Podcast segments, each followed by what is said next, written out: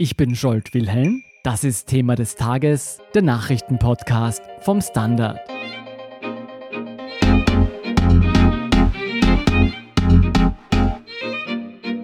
Während Staaten weltweit gegen das Coronavirus und die Überlastung der Gesundheitssysteme ankämpfen, wächst die Angst vor einem massiven Wirtschaftseinbruch.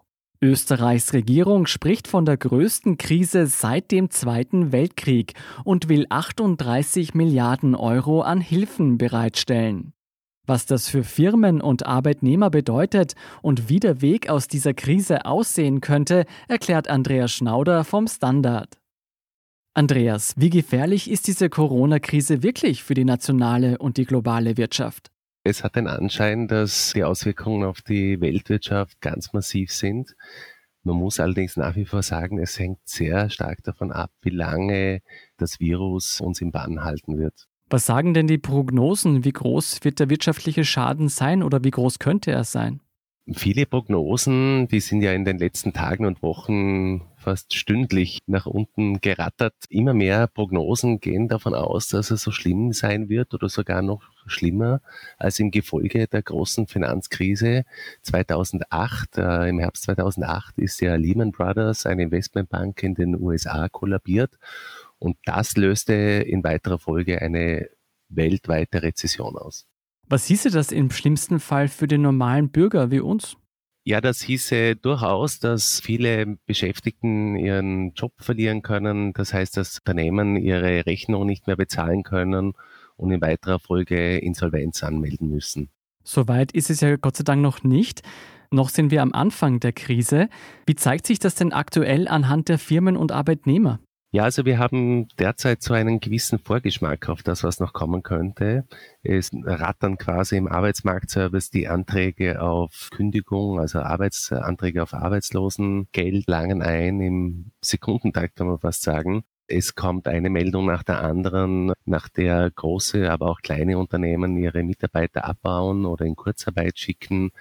Wir haben quasi quer über den Globus Statistiken, wer wie viel an Geschäftseinbußen zu verzeichnen hat und so weiter und so fort. Also es ist momentan ziemlich dramatisch. Ich denke mal, die große Frage ist jetzt für alle Finanzminister, wie verhindern wir, dass sich die schlimmsten Szenarien bewahrheiten? Ja, das ist genau das Thema, das momentan alle Regierungen, aber auch Notenbanken beschäftigt. Zu Beginn hatte es den Anschein, dass hier doch äh, viele Regierungen nicht bereit sind, aus dem Vollen zu schöpfen.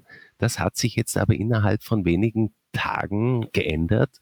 Man bekommt zusehends den Eindruck, dass die meisten Staaten bereit sind, so viel der Schäden zu übernehmen, um hier nicht eine Kettenreaktion in der Wirtschaft auszulösen.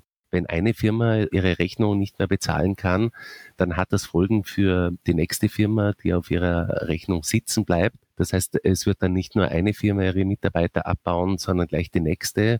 Und das sind diese klassischen Kettenreaktionen, die es nun gilt zu verhindern.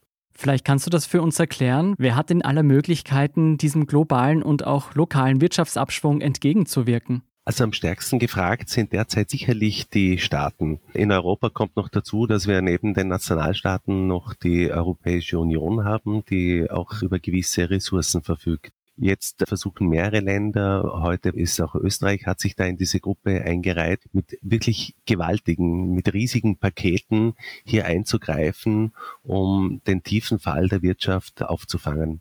Österreichs Bundeskanzler Kurz kündigte Hilfen in der Höhe von 38 Milliarden Euro an.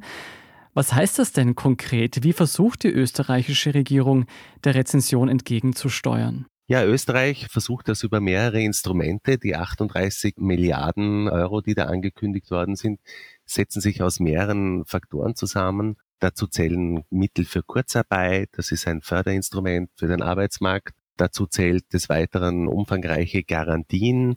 Also wenn äh, Unternehmen keine Kredite mehr bekommen, dann kann der Staat dafür haften. Und für die Bank ist es dann eine Sicherheit, dass wenn sie jetzt einem notleidenden Betrieb einen Kredit gewährt, dass wenn der scheitern sollte, dass sie das Geld dann vom Staat zurückbekommt. Und dann gibt es noch einfach Direkthilfen.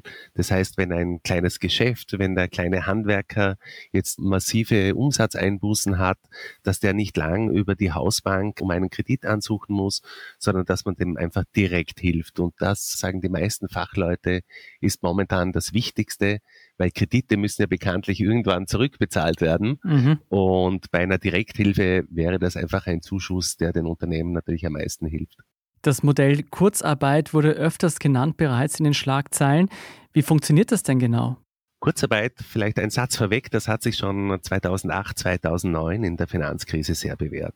Hier ist es so, dass die Arbeitnehmer in einem Betrieb ihre Arbeitszeit reduzieren.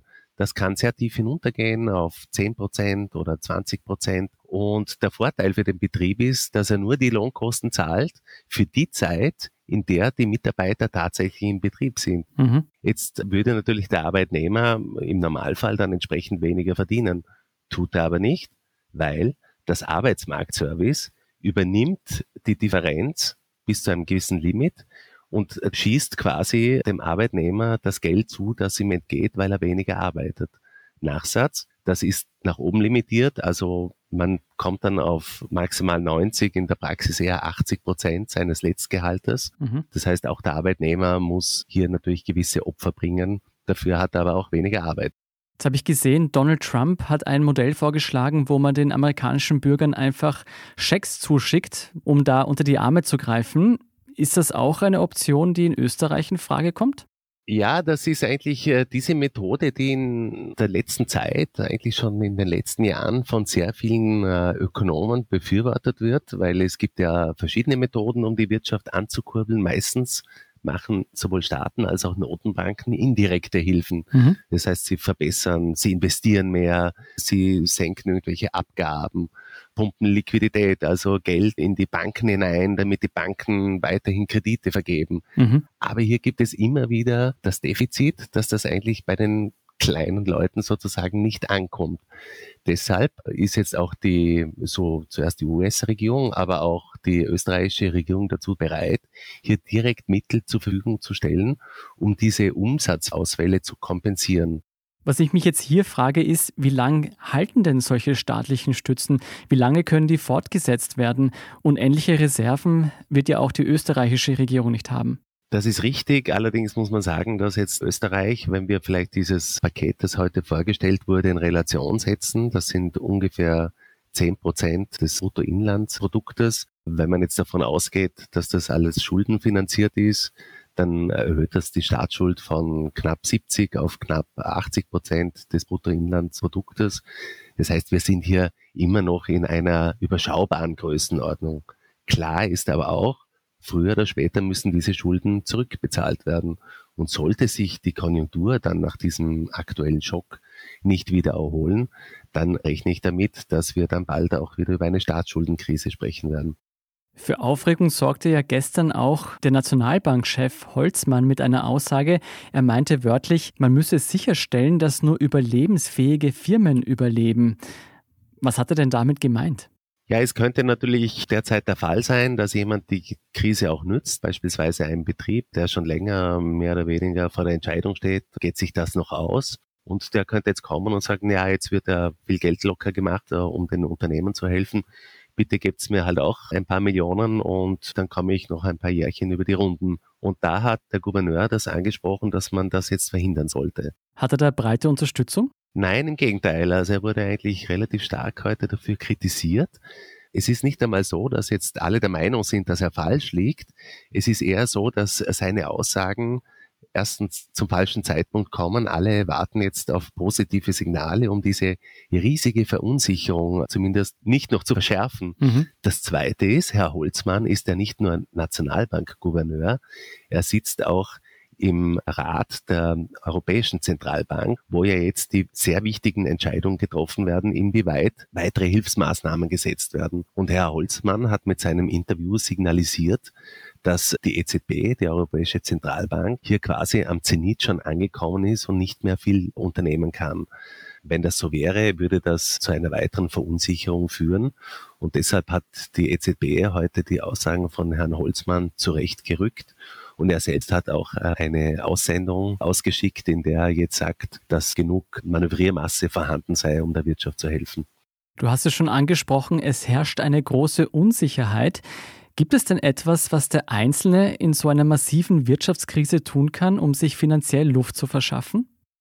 Ja, das ist relativ schwierig, weil normalerweise würde man nicht sagen, äh, geht's einkaufen, damit der Konsum wenigstens noch aufrecht bleibt. Aber wie wir alle wissen, außer Lebensmittel, Aspirin C und dergleichen kann man derzeit sehr wenig kaufen. Es ist derzeit sehr schwierig. Was ich derzeit empfehle, wobei das natürlich auch verstärkt die Unternehmen trifft, ist hier jetzt nicht wahnsinnig hart irgendwie auf seine Rechte oder auf Zahlungseingang zu pochen, sondern vielleicht auch dem Geschäftspartner etwas Luft zu verschaffen und quasi jetzt einmal seine Art Stillstandsperiode auszurufen und dann im Mai, wenn dann sich hoffentlich alles etwas besser darstellt, dann wieder zu schauen, dass die Schäfchen ins Trockene kommen und dass die Rechnungen bezahlt werden. Das klingt so, als müssten wir weiter versuchen, einen kühlen Kopf zu bewahren und auf das Beste zu hoffen. Vielen Dank, Andreas Schnauder, für diesen Bericht. Ich danke dir. Wir sind gleich zurück.